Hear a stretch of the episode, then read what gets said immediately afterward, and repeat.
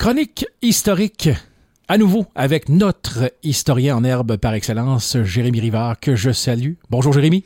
Bonjour Simon, comment vas-tu? Écoute, comme je l'ai dit la semaine dernière et toutes les autres semaines, à chaque fois que je te parle, ça va bien. Ben moi aussi. De quoi parle-t-on aujourd'hui? C'est un bon moment dans la semaine, Mais crois, ça. la, la chronique historique, là, pour connaître un peu de notre, notre Témiscamingue, n'est-ce Oui, pas? le, le- le découvrir et le redécouvrir. Exactement. Aujourd'hui, mon cher Simon, on parle de Belle-Terre. Oh, Et puis Belle-Terre, la ville minière. oui. Oui, parce que plusieurs gens le, le- le savent, mais Belle-Terre, ça a déjà été la, la ville la plus grosse du Témiscamingue, avec Mhm. plusieurs milliers d'habitants. Je pense que ça s'est rendu à... Là, je veux pas avancer des chiffres, mais à peu près 4000, 5000 habitants. Ça a été vraiment une énorme ville. Et puis, c'est pour ça qu'aujourd'hui, on dit pas le village ou la municipalité de Belle-Terre. C'est elle a encore son titre de ville. Oui, Encore aujourd'hui. Même si aujourd'hui, on est, euh, je pense c'est moins de 300 habitants, si, si je me trompe pas. Mais euh, il fut un temps où... la euh, charge d'une ville, je pense, c'est 3000 pour tomber ville. Ouais. Ville-Marie, je pense qu'on est déjà descendu en bas de 3000. On, ça reste la ville de Ville-Marie. Ouais. La ville de Belle-Terre. Même chose. Aussitôt que tu as ton titre de ville, je pense que... Je crois que, que ça reste. Mhm. Je veux faire l'histoire de Belle-Terre, mon cher Simon. Comment en est-on arrivé à avoir une population de presque des, de 5000 habitants? Oui. C'est vraiment quelque chose, tu sais, pour quelqu'un que tu dis, qu'il apprend en, en ce moment sur les ondes, que il y, a, des- il y a déjà des milliers d'habitants, sûrement qu'ils ne, ils ne, ils ne le croient pas, mais oui, en effet. Et puis ça, ça vient de- du passé minier de Belle-Terre. Et puis, le début, euh, si, mettons, on installe ça, le, le début du 20e siècle, dans Mhm. les années 1920-30, où est-ce que Rouen, Val-d'Or, euh, Malartic, euh, j'en ai parlé dans une autre chronique il y a, il y a que- quelques semaines, euh, à ce moment-là, où est-ce qu'on fait la prospection des, des- des principales villes minières, Oui. on bifurque vers Belle-Terre parce qu'on on s'entend que Belle-Terre, c'est pas loin de la faille de Cadillac de Val d'Or. Si on, on fait, mettons, une ligne droite, on, on ferait une, une route droite entre Belle-Terre et Val d'Or, là, On est pas mal du nord c'est au à sud. côté, là. C'est, c'est, c'est, c'est directement au Oui. sud, la façon de parler. Exactement.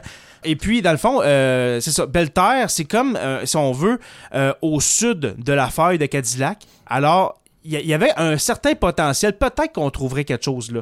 Alors, euh, dans les années, euh, dans les années 20, au même moment où est-ce que Edmund Horn, euh, Edmund Horn, c'est celui qui a, qui a- qui a- qui a longé la faille de Cadillac jusqu'à Rouen, et puis, euh, dans le fond, qui, a donné un peu le nom de, de- de- du canton fonderie. de Rouen. C'est Oui. un peu à- grâce à Edmund Horn si aujourd'hui il y a- il y, a une fonderie des mines autour de Rouen. Comme je dit tantôt, on, on va vers Belle-Terre. Et puis en 1900, pour faire un peu le, le passé minier, je, je- euh, désolé, de, désolé de faire un, un petit aparté, mais pour le passé minier euh, du Témiscamingue, en 1927, oui, la United Gold Exploration Limited commence l'exploration, mais euh, ça va vite déchanter. Oh. OK? Parce qu'on on, on- on se promène au, dans- au Témiscamingue. Oui. Il y a des, un potentiel minier. Et puis, euh, le projet va abandonner en 1936. OK. OK? Donc, euh, neuf ans plus tard. Oui, exactement. Mais euh, à ce moment-là, en 1936, euh, Ambroise Bellumeur, OK, Ambroise Bellumeur va racheter les titres de, de- de sa propriété parce que il- il- il- sa propriété a été achetée par la, la compagnie minière United Gold Exploration Limited Oui. dans les alentours de, de Béarn. Et puis, M. Bellumeur va racheter ça pour fonder, tiens-toi bien, les mines d'or Bellumeur limitées. Tiens donc. Et puis lui, il va quand même extraire euh, euh, quand même pas mal d'or, si on veut. OK? Mais ça va fermer en 1940, malheureusement, ces, euh, ces mines Bellumeur-là, les mines d'or Bellumeur. On revient à Belle-Terre.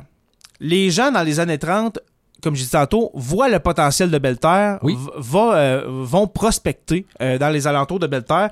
Et puis, c'est là qu'on va trouver une veine d'or, mon ami, quand même, euh, quand même considérable.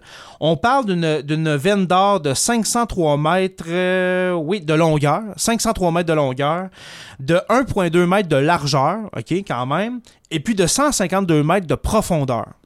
Quand même, c'est pas à négliger. C'est pas à négliger. OK? Mais faut s'entendre, on est, on est dans les années 30. Les, euh, les, les outils de, de- de- de- d'exploitation euh, minière, c'est pas ce qu'on a aujourd'hui. OK?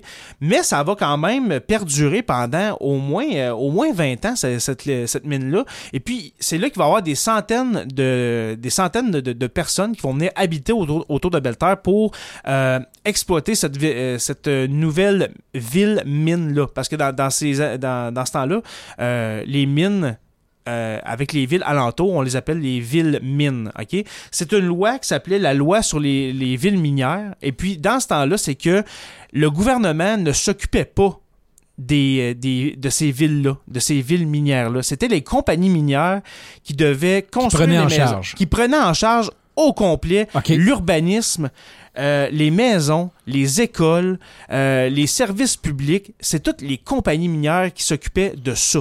OK? C'est pour ça qu'aujourd'hui, admettons qu'on prend l'exemple de Rouen, vous prenez, mettons, Noranda.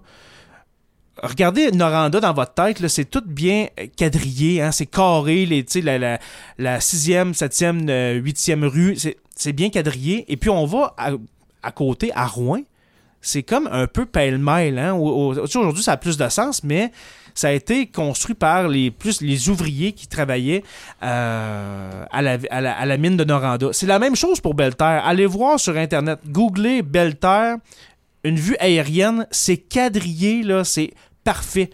Mais ça, c'est à cause justement des urbanistes, des compagnies minières qui s'occupaient de bien quadriller ça pour que ça soit euh, en ordre, etc.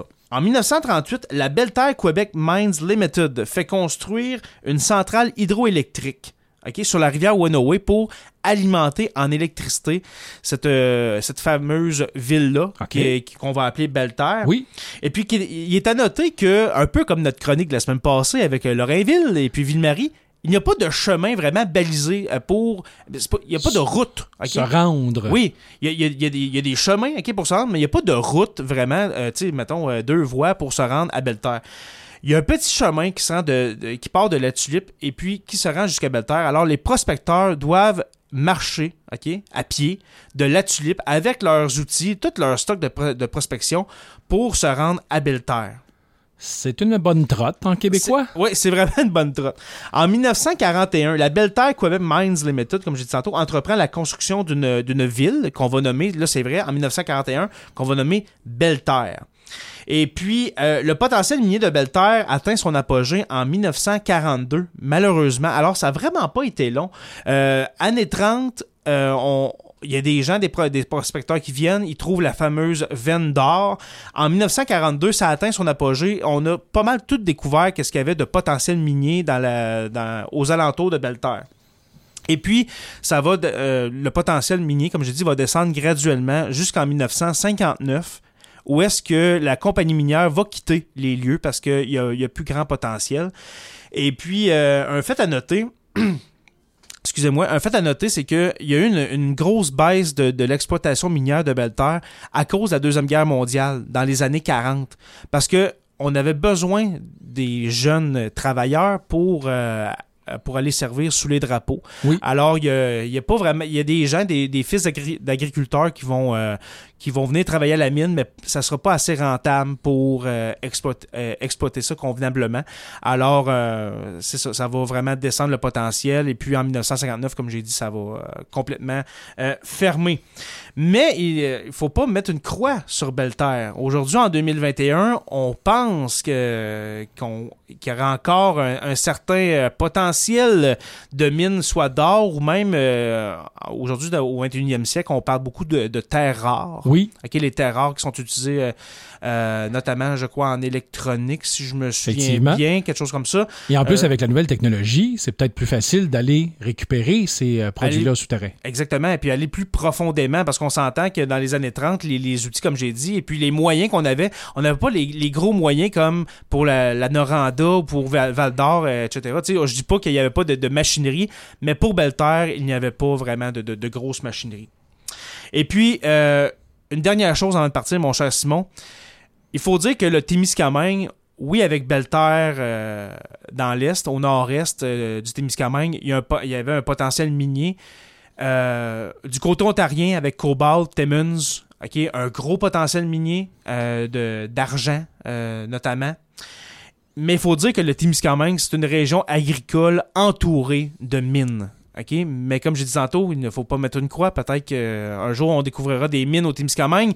Mais veut-on vraiment, je ne sais pas, c'est un vieux pieu, mais est-ce qu'on veut euh, démolir notre, notre environnement comme, euh, comme, euh, comme en Abitibi? Euh, je, je sais pas, mais il y a un gros potentiel, je crois. Je crois. C'est un pensez-y bien. C'est un pensez-y bien, voilà. Et puis là, n'a- n'a- n'allez pas penser que je suis contre les mines, ok? C'est juste. Au contraire. Je, je dis ça comme ça. Pour terminer, mon cher Simon, euh, je veux plugger, comme, euh, comme je dis dans toutes les chroniques, le Patreon de Sur la Terre des Hommes pour nous encourager. Le, comme j'ai dit la, semaine dernière, euh, ma, venue à, CKVM, c'est parce que j'ai un podcast d'histoire. Et puis ce podcast-là a un Patreon, c'est-à-dire un, un moyen de socio-financement pour nous encourager parce qu'on fait ça gratuitement. Vous pouvez, vous pouvez écouter Sur la Terre des Hommes. Euh, dans le fond, je, je parle pas juste du, du Témiscamingue, c'est l'histoire universelle, l'actualité, etc. Mais si vous voulez nous encourager euh, pour euh, Sur la Terre des Hommes avec 2 dollars par mois, qui est le prix d'un café au Shell, comme je, je- comme je, je- je dis à toutes les semaines, visitez le patreon.com, P-A-T-R-E-O-N.com, barre oblique SLTDH pour euh, Sur la Terre des Hommes. Et puis pour 2 dollars par mois, vous allez avoir tous les épisodes de Sur la Terre des Hommes, les épisodes euh, Historia Room qui sont juste disponibles pour les, pour les patrons, euh, les chroniques de CKVM. Là, il commence à en avoir pas mal. là. On est, je- Ça Mhm. fait deux mois, mon cher Simon. là, qu'on- Tranquillement, mais ça, là. sûrement, mon Ça- cher. Ça fait huit, euh, huit semaines. Et puis voilà, pour un petit, un petit café par mois, ben, vous pouvez nous encourager avec ce beau projet de vérité historique qu'est Sur la Terre des Hommes. Voilà. Merci beaucoup, mon cher Jérémy. Merci. Ah, une dernière chose, mon cher Simon. Oui. La semaine prochaine, je t'invite. On va, on va, on va être euh, bras dessus, bras dessous. Et puis, on embarque euh, sur le météore. Je te salue, mon cher Simon. Je te salue aussi.